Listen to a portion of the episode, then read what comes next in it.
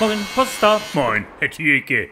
Ich habe am letzten Freitag ein Impfangebot erhalten. Ein Impfangebot? Sie? Ja, Wie geht das? Telefonisch oder wurde Ihnen die Nachricht persönlich von einem ehrenamtlichen Impfboten überbracht? das war so eine Glückwunschkarte, Herr Thielke. Mit vergoldeten Buchstaben stand da drauf, der Bundespräsident lädt Sie im Namen der gesamten Regierung zu Ihrer ersten Verimpfung ein. Donnerwetter, die ganze Bundesregierung steht wie ein Mann hinter Ihnen. Es haben alle unterschrieben, Herr Thielke. Altmaier, Frau Merkel, Dr. Jens Spahn. Sogar der Bundesgesundheitsminister. Ich bin noch immer ganz gerührt, Herr Thielke.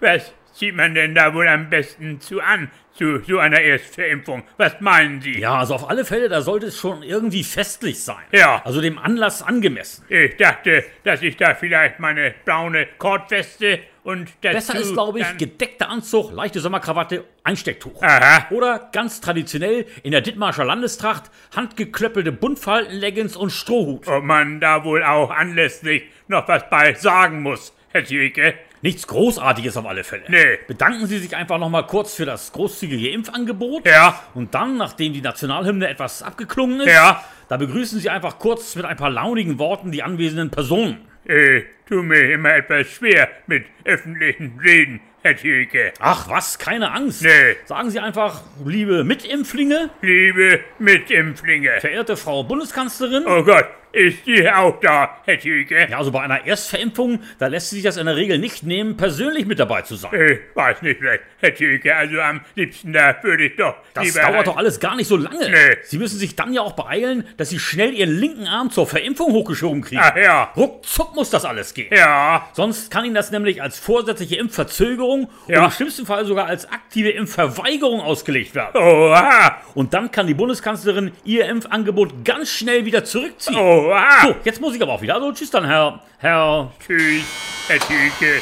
tschüss. Liebe Frau Bundeskanzlerin Merkel, verehrter Impfling Spahn, Inzidenzen und Inzidenzinnen. Ich begrüße alle Mitglieder der Impfsportgruppe TSV Itzehoe Süd.